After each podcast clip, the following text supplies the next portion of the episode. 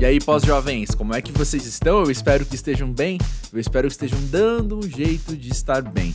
Se você nunca passou aqui por esse cantinho da tal podosfera, deixa eu me apresentar, eu sou André Felipe de Medeiros, e esse aqui é o Pós-Jovem, um espaço de conversas, não de entrevistas, mas de conversas, para a gente poder ter acesso às pessoas como elas são, as pessoas que estão por trás dos trabalhos que já conhecemos e já acompanhamos, e assim, uma época tão cheia de curadoria do eu, né, de filtro, de selfie, de pose, que a gente possa ter um papo mais sincero sobre a vida, sobre o que a gente tem aprendido ao longo dos anos e ter um encontro assim com uma, uma honestidade diferente, sabe? Enfim, no meu trabalho com jornalismo cultural, eu acabo conhecendo muita gente que eu já era fã do trabalho e viro fã de quem elas são também.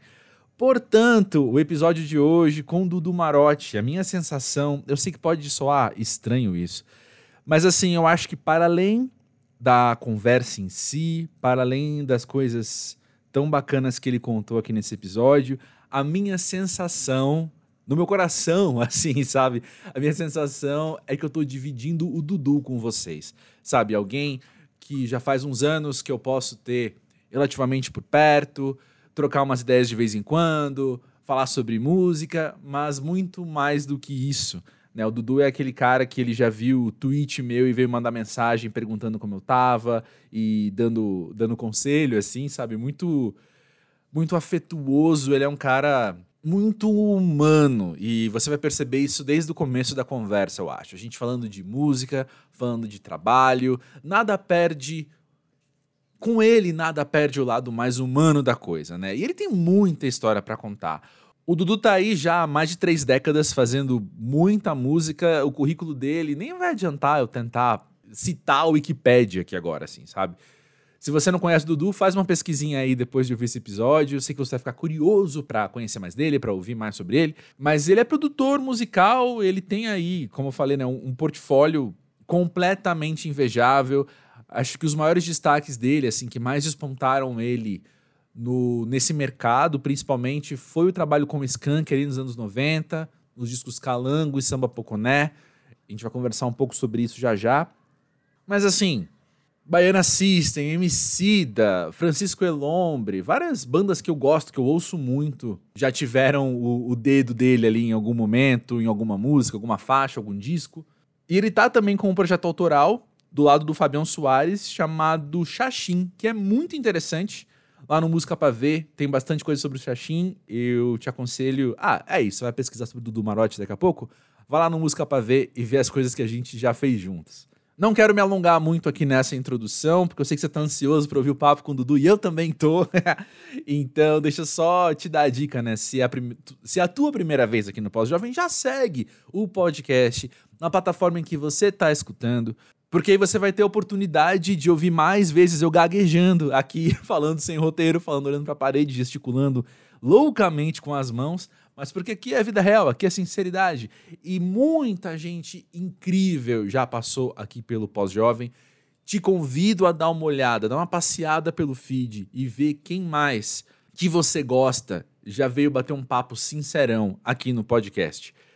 Também o arroba pós-jovem do Twitter e do Instagram tá aí pra gente manter contato durante a semana entre um episódio e outro. E eu te convido também a seguir por lá. Beleza? Vamos ouvir agora o papo com o Dudu e já já eu volto.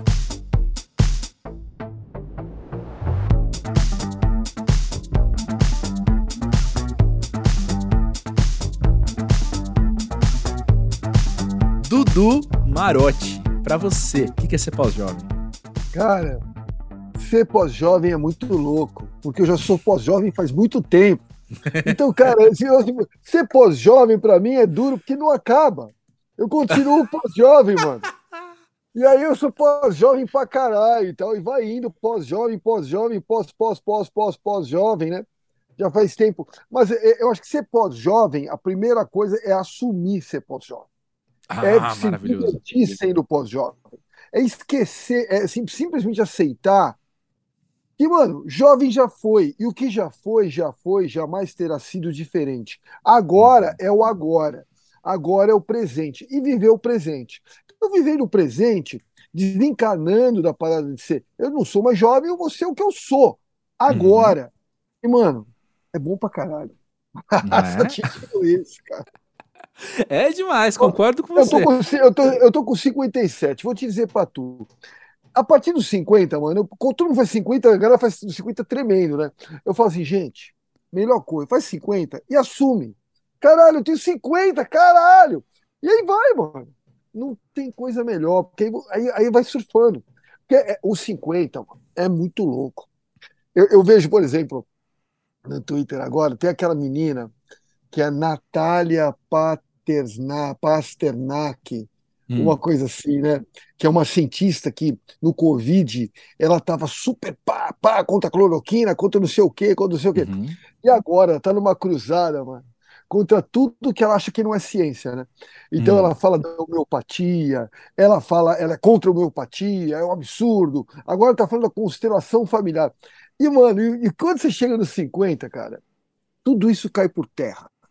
Hum. Tudo isso cai por terra, porque você, você simplesmente você acredita em tudo. Por isso que quando você é 70, o cara é bolsonarista, acredita até que vai ter um golpe militar, porque você vai acreditando em tudo, mano. Todos os absurdos, você fala, não, pode ser que sim. Pode ser que sim. E essa é uma das coisas boas de 50, entendeu? Você uhum. vai vivendo assim. Eu, por exemplo, eu estudo kardecismo, estudo umbanda, estudo, estudo candomblé, muito xamanismo e tal. Mas, ao mesmo tempo, uma, às vezes as coisas não dão muito certo. Uma coisa dá errado, aí a outra coisa vem assim, ó, porque o Chico Xavier isso. Aí durante a eleição, um dos caras que é o mais sinistro do Chico Xavier, de repente começou a dizer que o Chico Xavier era bolsonarista. Aí você fala, como assim Chico Xavier é bolsonarista? Para, que absurdo. E aí, é muito louco é muito louco, entendeu? Então, o 50 é legal para você justamente aprofundar e se permitir. Simplesmente se permitir. Uhum. Tipo, mano, foda-se, né? foda-se, deixa rolar. Deixa rolar, entendeu? Sem medo. É claro que, assim, também é exigido das pessoas que depois dos 50 você tem um comportamento público mais de boa, né? Hum. Que você não externe tanto isso, né? Mas ao mesmo tempo, assim, é, é, é, é também aprender a, a, não falar onde não é chamado, sacou? Tipo, uhum. putz, não se mete. Então, sabe aquela coisa assim? A pessoa manda um tweet, você fala, caralho, vou falar. Não, peraí, calma. Uhum. Fala nada. Deixa eu assiste um pouco. Nem sempre as pessoas querem ouvir você falar o tempo todo, né? Principalmente aos 50, a galera gosta de falar eles os jovens, né? Então você fica, espera a sua vez e tal, ouve bastante, aprende bastante. Eu aprendo todo dia, cara. Uhum. Tudo que eu aprendo. É, é, bem louco, cara. Ter 57 é bem louco. Mas é uma. Eu, eu não sei se outras, como seria em outras épocas, mas nessa época é bom pra caralho. É. Você tá me deixando com vontade de fazer 50 anos, Dudu. Quantos anos você tem? 37, 38 quase. 37, você tem 20 a menos. 20 é. a menos. Então você é de 78, não, 65. 85. 85, 85. Isso. 85. Isso. Hoje mesmo eu estava falando com o Kleber, do VFSM. Kleber Fak, sim, sim. Kleber Fak. Estava falando com o Kleber. E o Kleber estava contando, estava falando, estava destacando uma banda que eu adoro, hum. que é o Cocteau Twins. Uhum. E ele estava falando de um disco que eu adoro, que eu tinha em CD, acho que tinha em vinil também, que é o Heaven or Las Vegas, Las Vegas. Muito bom esse disco. Mas aí eu falei para ele, eu amo, é legal pra caralho, mas eu gosto mais ainda do Treasure, que é um disco anterior, de 84. Então, é muito louco, porque aí eu, aí eu expliquei por quê. Porque, olha só, no ano que você estava nascendo, 85, em 88, eu fui para Cunha, Cunha é, é ali na, entre Guaratinguetá e Paraty. Conhece Cunha? Não, não conheço, mas entendi é geograficamente. Pra... Uhum. É lindo pra caralho, é lindo pra caralho. Tem uma, tem uma montanha que fica na beira da serra, que chama Pedra da Marcela, hum. e, e, você sobe numa trilha, a trilha é bem tranquila, mas uma, é uma extensa. Extensa uhum. assim, meia hora de subida, né? Tem que ter um preparo físico mínimo. Mas quando você chega lá, é, cara, é um presente, porque você vê de Ubatuba até o fim de Angra dos Reis, incluindo Ilha Grande, você Caramba! vê mar, montanhas, é gigante, é, e é 360 graus, porque a montanha mais alta, e do outro lado você vê agulhas negras. Uhum, é muito uhum. louco. Então, nossa. Então, Cunha é muito foda. Imagina. E, e, só, e você viu o saco do Mamanguá todo, então é muito lindo. Mas assim, então essa é a região de Cunha. E aí eu tinha, eu tinha uma namorada nos anos 80 e a gente ia na casa de um amigo nosso que era em Cunha já passando Cunha em direção ao Paraty, que tem essa estrada que liga Cunha a Paraty. Uhum. E aí, cara, eu tive esse, esse, esse, caso em 88, que era escutar o disco Treasure do Cocteau Twins, que é totalmente denso no sentido de sonhador, né? Um sonho uhum. denso. Só que parecia que eu estava lá, porque eu, a gente estava na a neblina, tinha invadido tudo e não se enxergava nada. Era neblina, era um inverno gigantesco. Videoclipe da vida real, né? Exatamente. Aí ouvindo aquela música, então o Treasure, esse disco, né, Lorelei, que é essa música que a Elizabeth Fraser toca, canta tão bem. É, é, então eu, fui, eu, eu, passei por isso hoje, assim, o, o, o Kleber foi contar de uma parada que me deu uma memória afetiva de uma parada que é quando vocês nasceram, que eu acho é. que o é. Kleber é mais novo que você. Ele é mais novo, ele é mais novo, ele é mais né? novo. E tem uma coisa que a gente falou logo no comecinho do Pós-Jovem, vou tentar lembrar, falar pelo episódio 4, assim, do Pós-Jovem, esse é o 160 por aí, né? 160 e pouco. Mas é lá pelo episódio 4 a gente estava falando que é muito louco, eu me percebi pós-jovem quando eu tinha conversas frequentes falando, ah, porque há 10 anos, há 15 anos, há 20 anos. E aí eu falei, ó, oh, eu acho que eu fiquei pós-jovem. porque essas lembranças, Cara, é, né, é de décadas louco. atrás são recentes. Algumas coisas muito loucas do pós-jovem é que alguns dos seus amigos jovens, no pós-pós-jovem, começam a, a assumir uns cargos Uhum. Os cargos importantes, entendeu? Por exemplo, um colega de um companheiro de colégio virou capitão dos bombeiros e quando quando pegou fogo no Museu da Língua Portuguesa, uhum. o meu amigo de colégio era quem chefiava os bombeiros naquela ação de apagar o fogo do uhum. Museu da Língua Portuguesa. Uhum. Eu tenho um outro grande amigo que era meu parceiro de pebolim, Totó, que é um uhum. esporte uhum. em extinção, mas, um jogo em extinção, mas que eu jogava quando era. Jogava ah, é muito divertido bem. demais. Divertido demais. Eu fui federado, joguei vários campeonatos paulistas. É. E aí, esse meu parceiro de Pebolim da faculdade de música, porque eu, eu fiz composição e regência, uhum. esse meu parceiro é gerente adjunto do CS Pompeia, por exemplo. Uhum. Né? Um outro parceiro da faculdade, que não era exatamente da, da nossa, mas ele também estava por ali, é o Edson Natali, que hoje é, é, é está no Itaú Cultural, brilhando, né? Então, é, então é engraçado você ver. Ó, um outro cara que eu conhecia, olha que, olha que aleatório. Eu, eu fiz um pouquinho de engenharia. E, e, na engenharia, quem sentava do meu lado era um cara chamado Cláudio Kassab. O Cláudio hum. Kassab era irmão do Gilberto Kassab. Uhum. E aí, na, na Poli, eu disputei, eu entrei na política estudantil. E nós ganhei, eu ganhei, eu não ganhei sozinho o nosso grupo, mas eu era um dos uhum. líderes. Nós uhum. ganhamos uma eleição do Gilberto Kassab e sua galera. Eu tinha 17, 18, ele devia ter uns 22, 23. Né? Uhum. Né? Gilberto Kassab é Gilberto Kassab, agora sou eu, entendeu? É muito louco, cara. Então, o, o pós-pós-jovem, uma das. É, é, é, é você, você, por exemplo, os Racionais, agora veio os documentários. Eu vi nascer os Racionais.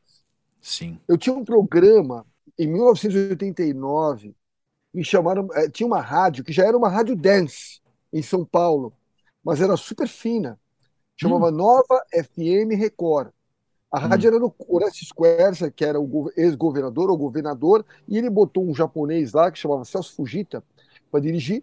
E o Celso Fujita chamou esse DJ, que era um DJ que já falecido, chamado Ricardo Guedes, que era um dos melhores DJs do Brasil na época, e, e, e ele era foda pra caralho. E ele me chamou porque havia uma obrigação pela lei que tinha que ter um programa que tinha que ter um programa que tocasse pelo menos uma hora de música brasileira. Era uma uhum. obrigação da lei. E numa uhum. rádio dessa era difícil. Então, a minha missão era fazer um programa diário de uma hora e tocar música dançante brasileira em 1989. E a solução foi os Racionais. Uau! Porque, porque o rap estava surgindo. Eu tocava até de DJ1 e tal. E aí foi louco, porque as pessoas pediam música por telefone. E de repente a gente não entendia nada. Começaram todo dia a pedir um tal de Racionais MCs Pânico na Zona Sul. Então eu te digo com toda segurança, isso também não é nenhuma vantagem para mim. Eu não ganho nada com isso e também não, não fiz Sim. nada demais. Apenas o povo pediu, o povo ganhou. que é.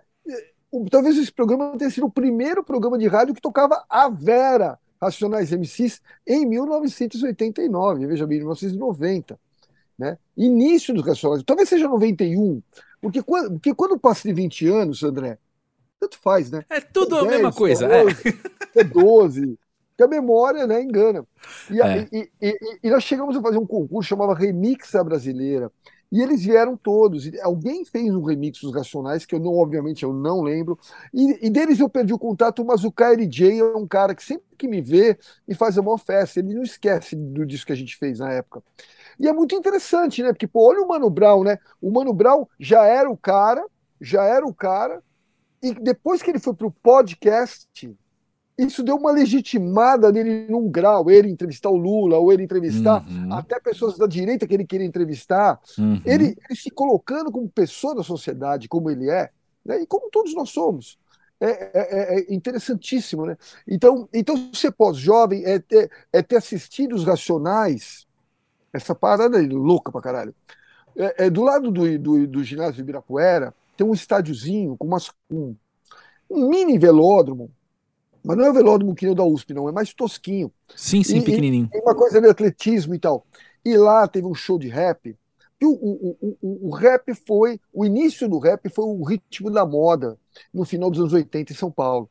Uhum. E aí teve show do Public Enemy, que era, era o grupo mais foda que havia, que existia e tal. E aí havia um boato que os Racionais MCs subiriam em algum momento. Não é que eles abriram o Public Enemy, não uhum. foi isso.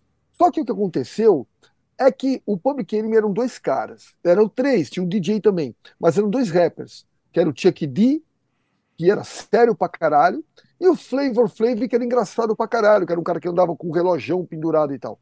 Só que o Flavor Flav já tomava MDMA. E a hum. gente nem sabia o que era MDMA. Mas ele tomava MDMA. Então o que, que ele fez? Coisa que você vê em qualquer festa de um jovem hoje. Nós que somos pós-jovens vimos o, o Flavor Flav fazer. Ele trouxe uma garrafa de Guaraná 2 litros, Guaraná Antártica, 2 litros. E encheu de MDMA lá dentro. A gente não uhum. sabia, eu fui, eu fui entender uhum. depois, muito depois. E ele virava, então ele, ele fazia o rap, e ele virava aquele Guaraná no palco, e ele virava para todo mundo e falava assim: Guaraná! E aí o Chuck D, puto pra caralho. Pô, isso aqui é Public Enemy, vai tomar seu cu. O Chuck D brigando com o Flavor Flav. E quanto mais ele brigava, mais ele virava e fazia Guaraná! Eu falava, que merda é essa, caralho, mano? Public Enemy, o grupo de rap mais mais foda do mundo, cara, tomar no cu. E aí, nessa confusão que foi ficando o show, o Chuck D e o Flavor Flav meio começaram a brigar no palco. Nessa de brigar no palco, alguém teve a solução. Já sei, vamos chamar os racionais que estão aqui atrás. Aí é que vieram os racionais. Uau! Não que não viesse chamar os racionais, mas foi bem na hora que estava uma confusão. E aí os racionais vieram, mandaram super bem. Eu não lembro quantas músicas, aí já não lembro mais. Uhum. Né? E aí depois rolou mais um pouquinho de Public Enemy e tal. Então tem essas doideiras, assim. São Paulo já teve esses caras muito loucos, que era Chic Show. Chic Show uhum. fazia bailes, que ou era no Palmeiras, ou era meio na Zona Oeste, a Santa Cecília ali, né? Fazendo ali aquela avenidinha que desce a Santa Cecília, Mário de Andrade, pode ser isso? Uhum. Um salão ali. E os caras faziam James Brown. Era foda, cara. Os caras. Uau! Assim, são Paulo já tinha uma, uma parada sinistra de, de essa parada de festa, que São Paulo foi gigante, anos 90, anos 2000, até hoje, né? No, uhum. no, Brasil é difícil ter festa no nível de São Paulo. E já era assim naquela época. É foda, cara. Não sei, talvez por quê. Não sei, você acha que é por quê? Porque todo mundo fica muito estressado e precisa ficar doidão, é isso? Provavelmente. Tem um lado desse, tem um lado também de concentração de renda também, né? É onde o dinheiro tá, então o dinheiro faz acontecer. Mesmo a Chic Show, que não era para um povo rico, mas também a galera tinha mais poder aquisitivo, né? Mesmo Exatamente. não sendo o que eu tô entendendo, né? Para girar, né? Para formar, né? Exatamente. É a classe média tem um poder aquisitivo diferente da classe média de outras regiões do país, né? Tanto que todo mundo fala que aqui é mais caro, né? Quem tem de outras cidades fala que aqui é mais caro. Eu tive isso, esse ano passado, eu tô, eu tô de volta aqui. Tá acontecendo assim, meus amigos velhos estão tudo me procurando, os pós-jovens, hum. meus amigos, então, esse ano foi, foi É, voltei a fazer coisa. Voltei não, né? Fui fazer coisas com Capital Inicial. Que foi divertido pra caramba. Uma puta experiência pra mim. É uma música que é Capital Inicial, né? Tá certo? Né? Não seria. é, não é o que eu ouço todo dia, de jeito nenhum.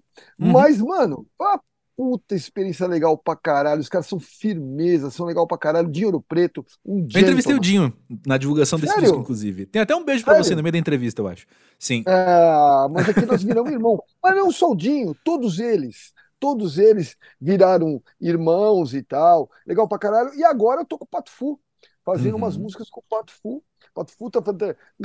Ou seja, os, os amigos pós-jovem estão todo mundo me procurando pra fazer uma parada pós-jovem pra ver o que acontece.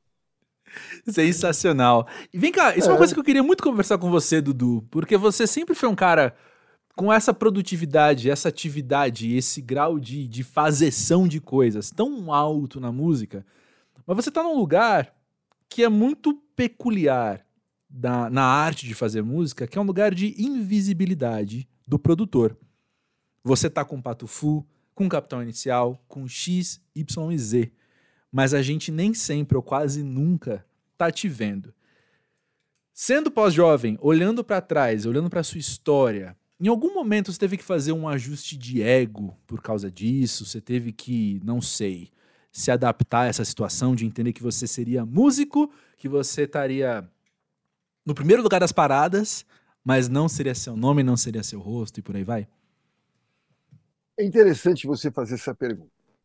É, é que hoje, é, é, talvez você já tenha visto eu falar isso, que eu acho que fazer música é servir. Né? Para mim é a principal coisa que eu estou aqui para servir as pessoas. Né? É claro que eu também tenho o meu projeto pequenininho, não falo muito dele, mas é o A gente Xaxim, vai falar, já, já, já, a gente vai falar mais sobre com o meu parceiro Fabião. Mas, cara, para mim, assim, é, é- não tem coisa mais incrível. É, é- é o- é- é o que eu acho que eu sei fazer melhor, Uhum, sinceramente. Eu uhum. acho que eu sei fazer melhor. Eu adoro, assim, as pessoas me trazem. E nisso tem a ver eu, eu ter ido para engenharia um pouco na Poli, porque o engenheiro é, um pouco um resolvedor de problemas, né? E eu Uhum. acho que eu tenho um pouco disso também. A pessoa traz a música dela, eu olho, é, assim, é meio engenheiro, psicólogo, mistura tudo, né? E é, é- é- porque música, é, você resolve de todos os lados, né? E Uhum. nisso, cara, é, é, eu tenho uma parada, André, que é muito louco, que eu olho pro lado, eu sinto a pessoa que tá comigo. Aí a música Hum. vai, assim, se eu fizer a mesma música com você do meu lado, ou com outra pessoa do meu lado, ou sozinho, é tudo diferente, cara, Uhum. sabe? Então, é, é- é- mas eu já tive o, o contrário da invisibilidade. Eu já tive um momento que era overvisibilidade. Hum. É, é, na época do Calango e do Samba Poconé, era uma overvisibilidade. A Veja, em São Paulo, na Uhum. época chegou a fazer uma matéria comigo como o quinto skunk. Hum. E, e aparecia eu e os skunks numa porta, numa foto. Eu fui capas de, de várias revistas da época. Naquela época tinha revista, né? Então eu Uhum. fui capa de revistas, revistas de trade e tal. Então os jornais toda hora me entrevistavam, seja Folha, Jornal da Tarde, que tinha bastante naquela época do Estadão, né? É, mas a Folha estava sempre, eu escrevia muito na Folha também, né? Mas, é, mas isso passou. Isso passou. Isso é uma coisa que eu não, não me interessa mais. Uhum. Assim, eu prefiro eu prefiro estar diferente. Eu acho que assim, é, é, eu- eu acho que assim, eu era muito jovem na minha época quando tudo aconteceu, né? Uhum. O Calango, sabe, um pouco, né? Veja bem, o Calango estourou, tocava sete músicas no rádio ao mesmo tempo, que seria, imagina, seria sete hits no TikTok ao mesmo tempo. É mais ou menos isso, giga- gigantesco. Era uma coisa muito gigante. Sim, Skank é assim, não tem como não. Não tem como eu tentar dizer de outra forma. É uma das bandas da minha vida, ponto. Porque eu É, vivi isso. Eu vivi isso como Claro, ouvinte. claro. Eu entendo. E aí, eu, só que eu tinha, eu tinha 29 anos. Para hoje, 29 anos, até não é tão, tão jovem, mas naquela época, 29 era jovem pra caralho. Então, não tinha o amadurecimento e tal. E aí aconteceu do Skank é, mudar de rumo. E, e o mudar de rumo do Skank não teve a ver exatamente comigo. Teve a ver que houve uma overexposição do, de tudo que estava sendo feito e várias, vários artistas começaram a copiar mesmo na cara dura, principalmente Garota Nacional, né? E fazer seus próprios hits. O que também não tem problema nenhum, cada um tá na sua. Teve até uma. Tinha um lá que chamava Coisa de Maluco, que tocou bastante e tal. Lembro. Enfim. Uhum. E aí o, o Skank começou a achar que se, se, se insistisse na fórmula, poderia ser ruim. E aí, assim, estávamos todos muito pressionados, a realidade é essa. E aí eles, eles resolveram tomar um outro rumo até para mudar bastante a sonoridade e tal. E eu, uhum. num primeiro momento, André, eu não entendi. Eu não entendi, até porque não me foi comunicado bem. E, uhum. e tudo porque nós éramos todos jovens, não tínhamos experiência. Sim. Nessa hora, se a gente tivesse uma pessoa de 50, 40, 50 anos para vir conversar com a gente, falar: olha, é isso aí e tal, não, não leve a mal, não leve para o lado do pessoal, né? Não leve para o lado pessoal, é apenas. Mas não foi. Cara, foi um comunicado super de qualquer, qualquer jeito. E aí desceu tudo torto.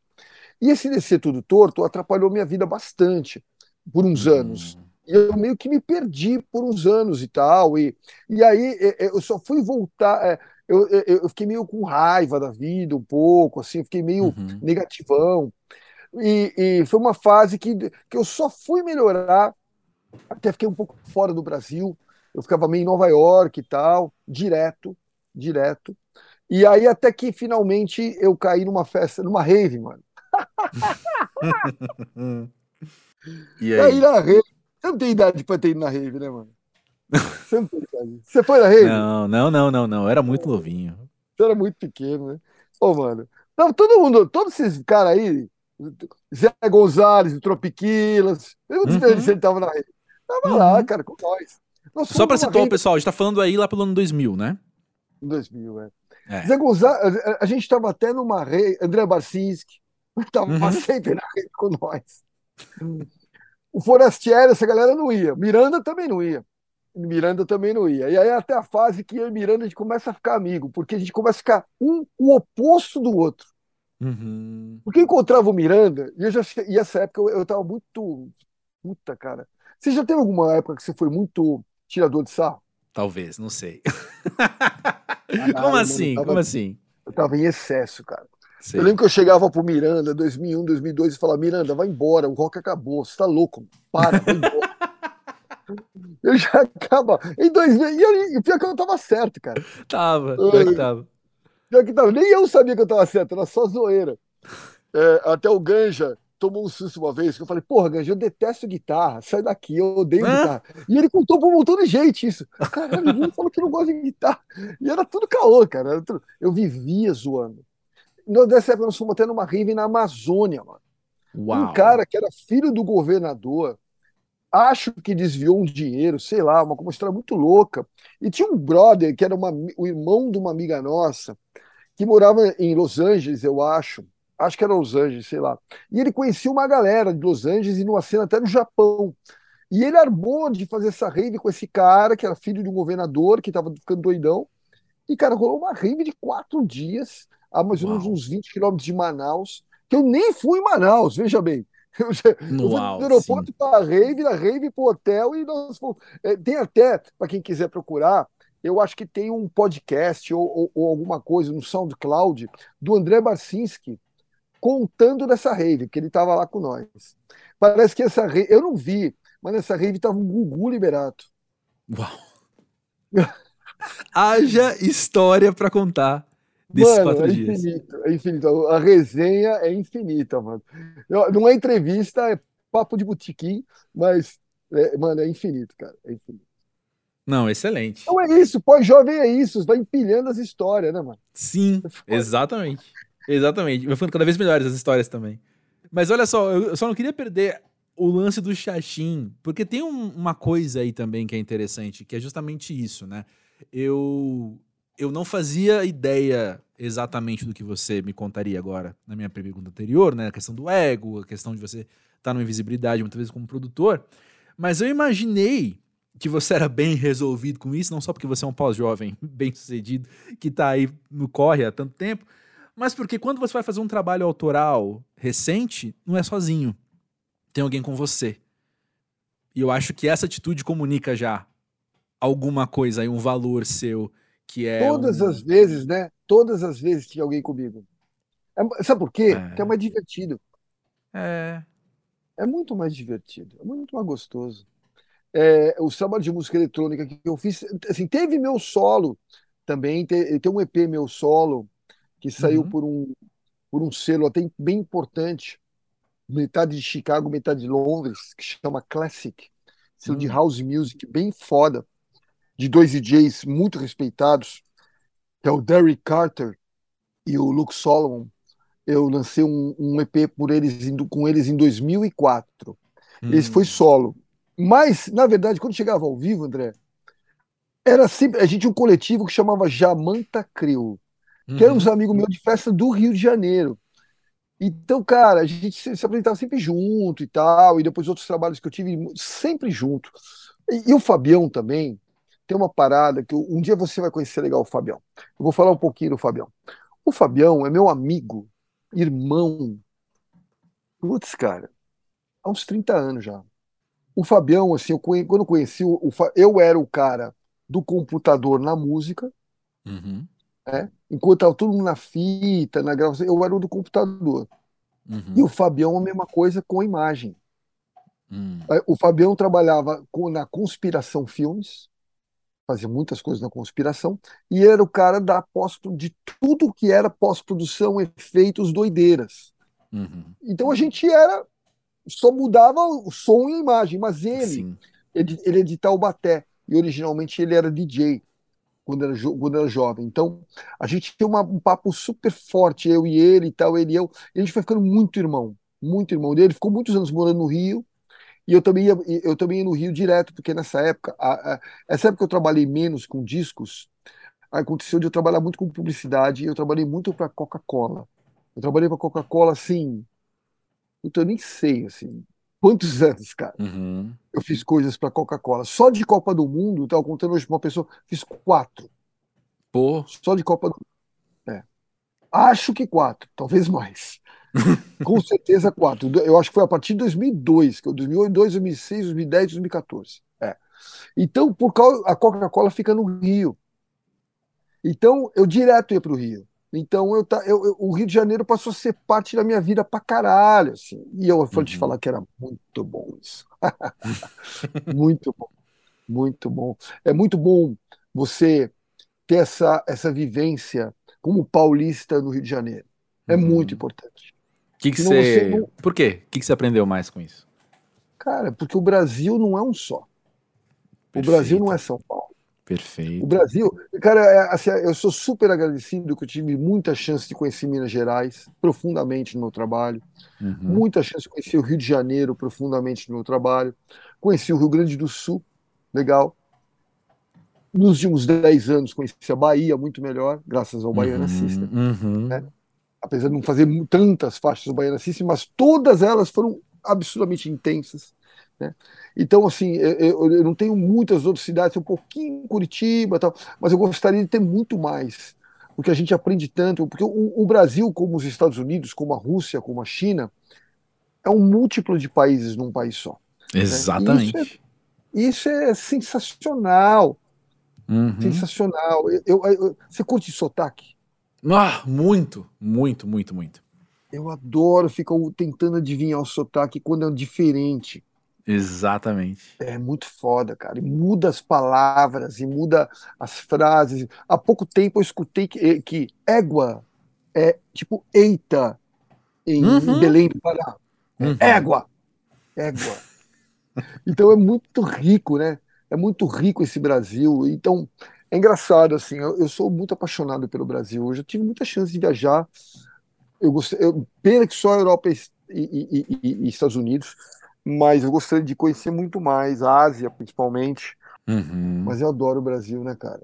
Sim. Eu, eu acho assim, muita sorte ter nascido aqui, cara. Eu também, Muita eu me sinto assim, e acho que nesse período complicado, que é um eufemismo, né, falar assim, esse período sombrio que a gente está atravessando, eu acho que o meu amor pelo país deu uma modificada, deu uma intensificada de certa forma, mas uma amadurecida também, sabe? Até porque parte do parte das forças em ação querem dizer que amar o Brasil é amar uma bandeira, é amar uma camisa de seleção de futebol e é uma coisa quase idólatra e um pouco ingênua muitas vezes, só uma escolha que você faz, né? E eu amo o Brasil porque eu tô aqui e pintei a minha casa inteira de amarelo, então agora eu amo o Brasil e todo mundo que, que morra, né? E aí e uma frase que já foi dita aqui no Pós-Jovem, que eu, que eu continuo aprendendo cada vez mais sobre isso, é que amar o Brasil é amar o brasileiro, né? Mas o que, que é brasileiro? Exatamente, olha quantos brasileiros tem. Olha quantos inclusive brasileiros. eles, inclusive esses inclusive aí que você eles. fala da bandeira, eles também são. Perfeito. E a gente, perfeito. É, é, a gente não pode aceitar a violência. Sim. A gente não pode aceitar a violência de ninguém. Porque a violência ela pode vir de tudo quanto é lado. Mas a gente uhum. não pode uhum. aceitar a violência de ninguém. Mas se a pessoa tem essa. A não ser nazismo. Nazismo, para mim, não dá. Nazismo e fascismo não dá. Uhum. Mas se a pessoa acha que ela quer ser de direita, tem que aceitar, cara. Pessoa de direita. E daí? Sim, sim, sim, sim, sim. Sim, sim, sim. Né? Tenho, tenho aprendido gente... muito isso também. Pois é. É, é, é uma tolerância, né? É, viver a tolerância e tal. E eu tenho essa, essa parada, e talvez a invisibilidade que você sente, André, que você me conhece há menos tempo, vem daí, que essa coisa de buscar, é impossível, mas de buscar julgar menos. Ah, buscar perfeito, julgar menos. Perfeito, perfeito. Nossa, perfeito, perfeito. É tão difícil. E assim, eu tenho, nos últimos 10 anos, tendo feito bastante esse esforço. Eu erro pra caralho, obviamente, não consigo. Tem vezes que eu consigo, tem dias que não. Tem dias que eu fico triste uhum. e tem dias que eu fico excessivamente feliz. Uhum. Mas, é, de qualquer jeito, é, eu estou agradecido demais que, a princípio, parece que o pior já passou. Sim. Sim, é... eu quero, quero mirar nisso, quero confiar nisso. Mas o que você não sabe, nem sequer desconfia, do Marotti, é que você entrou automaticamente numa coisa que eu ia trazer aqui para a gente conversar, porque tem uma frase sua numa matéria que a gente fez em 2019 no Música Pra Ver, que eu deixei para quase que encerrar a matéria, e eu acho isso maravilhoso, e eu acho que é o, o quanto a gente é alinhado nessa ideia é, é absurdo, assim. E o, o, quanto você conhece meu trabalho, eu sei que você vai concordar comigo quando eu digo isso. Porque você diz o seguinte: aos 54 anos, eu não tenho nenhuma outra chance a não ser brasileiro. Tá incrustado em mim. Aí você fala da música eletrônica que queria ter uma pretensão de soar gringa.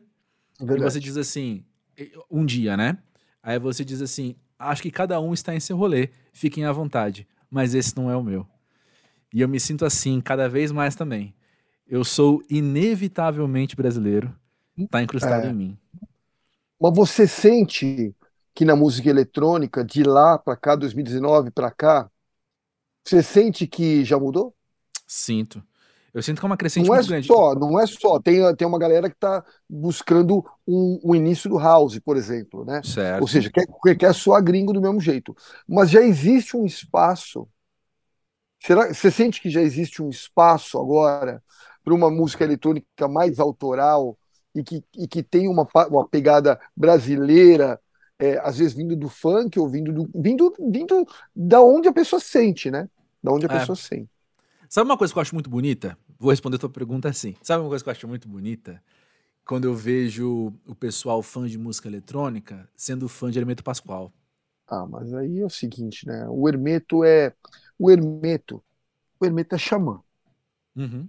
É diferente. O Hermeto é xamã. Né? Eu, por exemplo, eu, é, há pouco tempo, no Bandcamp, a, a ex-gravadora do, do Hermeto, que é a Som da Gente, inclusive eu conheço a família, os pais já, já faleceram, a, os filhos, que inclusive um dos filhos é, é meu xará também, é Dudu, é, é, são muito queridos, e eles, eles fizeram o seguinte, eles falaram, Hermeto, tá aqui os discos que você fez com a nossa gravadora, tudo de volta para você. Devolveram uhum. tudo para. E aí o Hermeto é, imediatamente deve ter um bom empresário. O, o que, que o, Hermeto, o empresário fez? Pegou esse disco, jogou tudo no Bandcamp.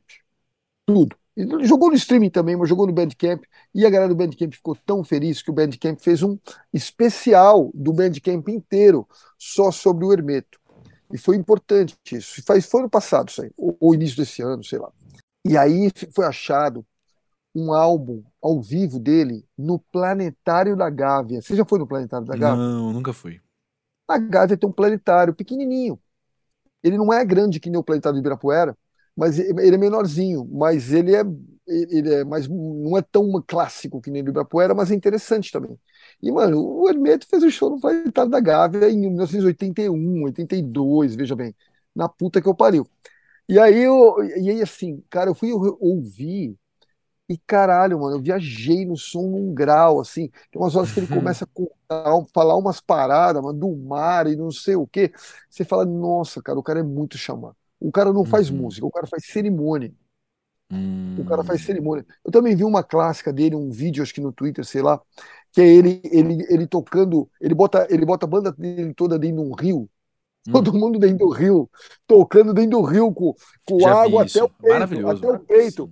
E aí ele mergulha a flauta e volta, e quando ele mergulha a Exato. flauta e volta, a flauta desafina tudo e volta. Você fala assim, caralho, Igor Toscó, Isso é muito louco, mano. Mas é, É um louco louco. bom, né? É um louco porque ele, Total. ele não pensa em música como música, ele Uhum. pensa em música como cerimônia. E eu Uhum. acho que música é cerimônia também. É uma das Uhum. coisas. Porque eu, eu adoro. Para mim, música é, é, é o que sente. Uhum. A música não é de quem faz, a música é de quem sente. A gente que faz está só. Isso que a música é servir. Você está só servindo as pessoas para elas sentirem alguma coisa. É, tanto que é uma frase tão comum, né? Quando eu ouço aquela música que me atravessa demais, eu falo: olha, essa é minha música. É isso. É simplesmente isso. Ah, ah, sempre que vê o cara, não, porque a música que eu fiz, porque eu, porque eu.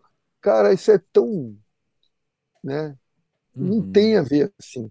É, o, o Bob Marley já morreu há quantos anos, mano? Pô, Mais de 40. é E verdade. as músicas dele continuam firme, firme? Tá aí, né, mano? Né? E ele nem teve o sucesso que teve os Beatles Uhum. em vida. Uhum. Ele foi sucesso, mas não foi avassalador. Sim. E aí continua. Mas por quê? Porque a música, a música que faz. O artista, por exemplo, você vai, vai lá o Emicida, fala pra caralho e tal, é importante. Vai lá o Mano Brown, é importante. Mas a música que perpetua, a Uhum. música que perpetua. Aliás, há pouco tempo, se você né, ouvir, é, muito depois do que a gente gra- gravou, é, se a pessoa que for ouvir, ouvir talvez essa, isso que eu vou falar agora vai ser muito louco, mas é, é, quando a gente está gravando, André e eu, é, faleceu há pouco tempo a Gal Costa. Uhum. E André, eu trabalhei com Gal Costa, você acredita nisso? Hum. Fiz duas músicas, a, a outra eu nem lembro. Hum. É, mas a, a, o dia que faleceu a Gal Costa, essa música não está no streaming. Minha mãe me mandou, minha mãe achou no YouTube e me mandou. Olha. Porque foi o seguinte: a, a- a gravadora da Gal, Gal Costa na época estava fazendo uma homenagem a Jackson do Pandeiro. Uhum. E vários artistas gravando Jackson do Pandeiro. E aí, queriam gravar a Gal e perguntaram para mim: você toparia fazer chiclete com banana do Jackson do Pandeiro com a Gal? Eu falei, claro, porra, vou adorar. E fiz um samba rock na época. Você acredita? Fiz um samba rock. E, e, e aí eu fui reouvir, e eu não ouvia, sei lá, mais de 10 anos, cara. Porra, era bom pra caralho, eu curti pra caralho, assim. Achei foda. Uhum. Eu achei foda o resultado que eu tirei da Gal, assim. Que era uma época que a Gal não tava cantando tão pra fora, assim, expressiva, assim, ela tava mais na dela, assim. Sei. Foi legal, cara. Foi bem legal. É muito louco, assim. Essa parada da invisibilidade é legal porque ela me permite trabalhar com in- inúmeros tipos de música, né? Uhum. É, eu gosto disso. Eu gosto, eu gosto de trabalhar com música. Eu não, sou, eu não sou um produtor de rap. Eu não sou um produtor que, de rock. Eu não sou um produtor de música eletrônica. Eu sou um produtor de que faz músicas. Do que vier, né? Eu curto isso, cara. Eu É. acho foda. Como é que Eu é foda. você esse movimento, como agora você citou isso da Gal, né? Como é que é o movimento de você reouvir músicas que você fez há 10, 20, 30 anos? É muito bom quando você já esqueceu a música. Uhum. Que só E foi a logo primeira depois- vez, né? É, logo depois que você terminou, é complicado. Sim. É complicado você gostar, porque você já ouviu demais. Você não aguenta tudo mais, é. É, você sabe tudo que vai acontecer. Então, quando tem uma distância, por exemplo, quando eu escuto lá o Calango, o Samba Poconé, tá de boa, porque são, são coisas que estão muito longe, né? São, o, o Calango já vai fazer quase 30 anos, né? Uhum. Então, é, é muito longe, eu não lembro de nada. Quer dizer, tem situações que eu lembro até hoje do Calango. São Hum. Poconé menos, mas do Calango tem. Eu, lembro de um dia, a gente mixando Te Ver, Uhum. a, a mixagem estava pronta, mas tinha uma corda, um, um tecladinho, uma caminha, só Uhum. fazendo uns acordes longos e tal, que o Henrique Portugal tinha feito e que eu tinha animado. Porque normalmente eles os Skank tinham essa mania de fazer esses, essas, essas, essas camas, eles achavam que eles afinariam, é, era uma muleta. Eles achavam que eles afinavam melhor se tivesse essa cama na hora de gravar voz. E eu tirei isso. Falei, não, não, não. Vocês vão perder o groove, isso não é legal. Mas aí a gente estava mixando e o Samuel olhou para mim e falou assim, Dudu, vamos botar um pouquinho daquela cama lá. Aí eu falei, Samuel, e eu era, cara, eu sabia tudo. Eu sabia. Jovem é uma droga, né? O jovem sabe tudo. tudo. cara. Eu era, eu era foda, cara. Eu sabia assim tudo. Eu, tipo, eu, tinha, eu nunca tinha dúvida. Eu nunca tinha dúvida. Uhum. Aí o Samuel deu uma insistidinha comigo, eu falei, tá bom, Samuel, abre isso aí. Eu já, tipo, me xingando, né? Puta uhum. que o pai vai botar isso aqui. Não é que o Samuel colocou baixinho e ele foi fazendo um movimento, gravou o um movimento na mesa. Não é, ficou bom pra caralho. Aí. Mas não dá pra ouvir. Uhum. Não dá para ouvir, porque nas músicas, um dos segredos são os sons que você não ouve, mas estão uhum. lá. Uhum. Você não ouve, mas se você tira, faz falta. É muito louco isso. É um dia nós vamos combinar, André. Você vai. É, a gente pode até fazer um vídeo sobre isso. É, é, é, é eu te mostrar isso aí, que é o som que você tira. Quando eu faço assim, é o mute que eu aperto. é, o mute tira o som e fala: caralho, ficou faltando. Ó, ouve aqui. Pô, mas não dá para ouvir com. É, não dá. Ele só fica lá no fundo. É muito louco, cara. E, e Samuel teve essa ideia. Outra, uma outra ideia também que eu lembro que foi do Samba Poconé, Sam, uh, é uma partida de futebol, acabava em fade. Acabou em fade. E, e a música estava acabando num lugar legal e tal. E Samuel falou assim: Dudu, e se no meio do fade a gente subisse de novo a música e ficasse alta e só depois desse o fade final. Aí essa, obviamente, eu, anárquico, como sempre fui, sempre, eu sempre fui anárquico. É. Quando eu vi isso, eu falei, agora, vambora. E aí, mano, por isso que eu fui trabalhar com o Pato Fu. Eu, eu anárquico, o Pato Fu anárquico. Sim, era, tipo, sim. Abraçar e tá anarquia total. Imagina, claro que eu tinha uma missão um pouco comercial de viabilizar a carreira deles, mas uhum. quando é pra ser anárquico, meu amigo, tem uma música lá no o primeiro disco que eu produzi pro Patufu, André. É foda pra caralho. A música chama Boa Noite. Hum. Boa Noite. Única Cachorro. É a última das últimas. E eles cantam assim: Boa noite, boa noite, já estou aqui. Vamos juntos viver. Ahá, ahá. Totalmente anárquico. E no fim, o John, que é pior, é, eu sou ruim, mas o John, o e a Fernanda junto, obviamente, você é esposa dele, só pode Sim, ser igual. Claro. Eles são 100 vezes pior que eu. Tem, eles podem destruir a carreira deles em um segundo, eles destroem. Eles não têm problema com isso. Sim. Então, tem uma fase que faz assim, feliz. Aí tem um looping desse li eterno, que acho que demora uns cinco minutos que era zoando com um disco do Guns N' Roses, que o Axel Rose tinha feito isso com a voz, alguma coisa assim, e o Patufu fez igual, mas tirando o maior sarro, filha da puta. Do Guns, do Guns N' Roses, cara. Mas como é o, é o, último lado B do lado B, é bem easter egg, assim. Você tem que ser uhum. muito fã para descobrir o easter egg, entendeu? Hum, é, ah, tipo, coisas que no CD tinha, né? Que a gente ficava ouvindo, passava é. aquela faixa que tinha 20 minutos, mas era e... grande parte de silêncio, e depois eu começava e... alguma coisa. Easter ah, egg. É. Pós-jovens entendem. Pós-jovens entendem. E Dudu, para terminar nossa conversa, vamos voltar lá pro início. E me conta uma coisa que ficou no ar. Você falou assim: eu sou pós-jovem há muito tempo. Desde é. quando? Quando você acha que você virou pós-jovem? Não, de verdade mesmo, virei pós-jovem há 10 anos. Menos de 10 anos. Sei. Quando eu fez 50, então, mais ou menos? É um pouco menos. Eu virei pós-jovem de verdade em 2013, hum. quando não teve jeito. Eu, eu, eu tive a maior crise é, da minha vida, que foi uma crise familiar. Uhum. Eu tinha separado da mãe das minhas filhas dois anos antes, já estava casado novamente, e aí é, houve um problema lá, e uhum. nós tivemos que ir para a justiça, para a vara de família, discutir. E aí é, é, é, só isso rende uns oito episódios de pós-jovem é. num grau que você, não tem noção do tamanho da encrenca que eu me meti. E que, uhum. e que eu não queria ter me metido, mas é. A guerra, quando você nunca. E isso é uma coisa que eu vivi, eu vivi a guerra. Uhum. E a guerra não é uma coisa que você escolhe. A guerra, ela vem a você.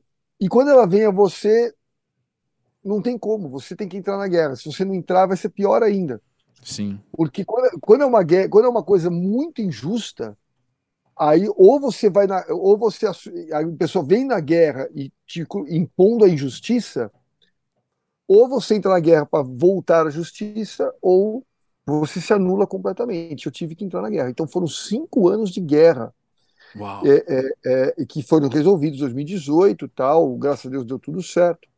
Mas é, é, é e, e, e, eu tive que me ressignificar completamente. Uau. E ressignificar como pessoa mesmo. Uhum. Então, foi, então para mim foi bom. Foi bom. Então é, é, é, eu tive que amadurecer e tive que jogar fora muita coisa. Tudo que não me servia, tudo que não, tudo que não é que não me servia, tudo que não fazia parte de mim, que eu estava carregando como casca, é, eu tive que jogar fora, eu precisava jogar fora para poder é, ser uma pessoa como eu sou hoje, que graças a Deus eu consegui isso, e é uma pena que eu não consegui isso antes, que é, é ter presença.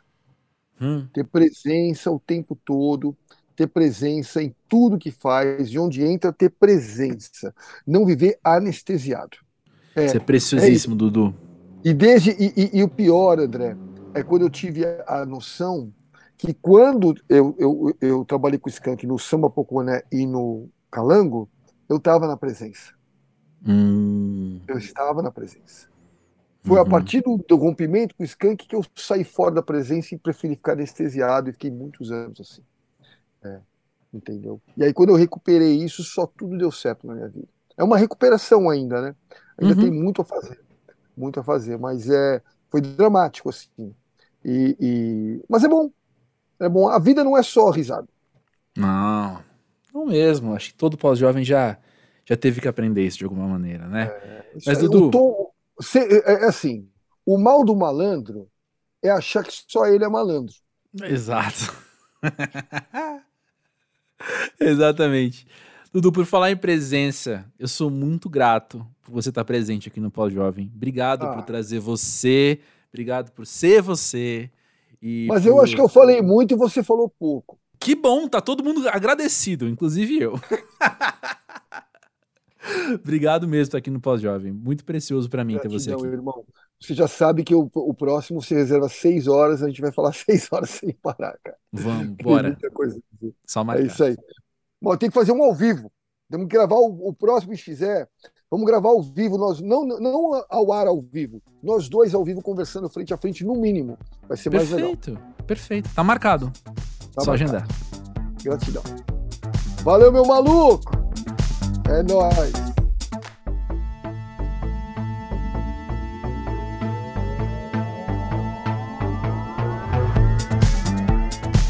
Olha, se você escutando esse episódio sorriu metade do quanto eu sorri, já é muito, saca? já foi assim um episódio que você amou, tenho certeza. Pô, que gostoso poder bater esse papo com o Dudu. Eu até eu falei no Instagram quando a gente anunciou esse episódio, né? Falei assim, pô, que bom que vocês vão entender por que, que eu gosto tanto de conversar com ele, né? Grande pessoa e eu tava pensando enquanto eu editava o episódio, assim, pensando, cara, que louco, né? Eu sou uma pessoa que eu acho que ao longo da minha vida eu sempre pude colecionar referências de gente para mim, assim. Acho que para além de carreira, né, que a gente se inspira em pessoas mais experientes, tem também isso de você olhar para pessoas que estão aí na atividade há mais tempo que você, a diferença de idade entre eu e o Dudu são de exatos 20 anos, né? Então, assim, poder olhar para ele e ter essa essa vontade, talvez até uma ambiçãozinha, e eu sei que pode soar constrangedor para algumas pessoas, mas dele ser meio quem eu quero ser quando eu crescer, saca? por isso mesmo, assim, por ver o jeito que ele lida com as coisas, que ele lida com a vida, que ele lida com o trabalho, o jeito que ele fala dos outros, o jeito que ele fala das experiências que ele teve com outras pessoas, tudo isso me inspira sabe? A gente falando de produção musical, ele logo traz as experiências humanas, né? Ele logo traz isso, assim, o quanto o Samuel falando alguma coisa no estúdio foi importante para ele, o quanto trabalhar com o Fabião no Xaxim é legal. E tem uma coisa que. Tem uma conversa que eu tenho de vez em quando com alguns amigos, né? Que são de outros ramos, são de outras áreas. Eles me perguntam muito sobre a vaidade no meio musical. Acho que a gente ainda. A gente pós-jovem, pensando na minha geração, da minha geração para frente, principalmente, né? Que pegou aquela coisa nos 80, anos 90 cheia de pompa, os, as grandes estrelas da música, estrelas do rock, aquela coisa cafoníssima, né? Das pessoas destruírem camarim de hotel, sei lá, essa história, né? E, e, eu converso muito com os meus amigos, eles vêm muito perguntar sobre isso, perguntar história, como é que é entrevistar fulano, como é que é ir no camarim de tal show, como é que é não sei o quê. E eu digo assim, as pessoas, no geral, hoje são muito humanas, né? As pessoas são muito muito mais gente, muito menos estrela nesse nosso convívio, né? E quando eu olho pro Dudu, assim, eu fico pensando o quanto atitudes de gente como ele, que tava ali no meio dessa cultura de estrelismo, por exemplo, né? Assim, convivendo com isso, né? Ele tendo que, que esbarrar em várias pessoas assim ao longo do, do dia a dia do trabalho, né? Eu penso quanto pessoas assim também construíram essa nova cultura, sabe? É claro que uma cultura, um modo de viver é feito por diversos fatores, né? Então, por exemplo, sobre estrelismo, né? Não quero meter o chapéu do crítico cultural aqui agora só apenas, né? Quero continuar sendo pós-jovem. Não tô no música para ver agora, mas assim, quando a gente pensa essas pessoas que eram capa de revista e capa, matéria no jornal, matéria na, no programa de televisão, apareceu no Fantástico, ponto, sei lá. É, essas pessoas agora, elas estão em contato muito diário numa plataforma de rede social, na qual eu também tô, e a gente tá, de certa forma, horizontalizado ali, né? Então, assim, independente de selinhos azuis de verificação, a gente está falando ao mesmo tempo, a gente está ocupando o mesmo espaço, teoricamente, ao menos, né? Então, assim, é claro que a gente já olha para as pessoas de um jeito mais planificado. Mas assim, eu convivo então nesses espaços que historicamente são de vaidade e eu consigo imaginar como pessoas construíram também essa nova realidade. Pessoas como o Dudu estavam ali falando, mas e você? Mas e você que é gente, sabe? E você que vai muito além da capa da revista, você que vai muito além do título que te deram, você que vai muito além do, sei lá, da pose de estrela, né? Quem é você que tá aí por trás? E eu me interesso por isso. Eu, sinceramente, bom, se você já ouviu dois episódios do Pós-Jovem, acho que você já sabe isso sobre mim, assim. O que me interessa é a, é a, pessoa, o que me interessa é quem tá ali de verdade, né? Por trás das máscaras, por trás do da selfie que eu falei, né? Enfim. Acho que eu comecei esse assunto sem saber onde eu ia terminar. Mas o que eu ia falar é o seguinte: que bom que tem gente como o Dudu num espaço tão cheio de vaidade como o da música, né? Historicamente de vaidade como da música. E que bom que a gente pode fazer essas escolhas de ser gente e de olhar para as pessoas enquanto gente para poder mover também a cultura como um todo. É isso que eu queria dizer. Lembrei, era aí que eu queria chegar. Enfim, maluquices, devaneios, desabafos. Na semana que vem, o Pós-Jovem é o último episódio de conversa, assim, um a um do ano. Se você está ouvindo esse tempo real, você sabe que a gente está lançando isso aqui em, em dezembro, né?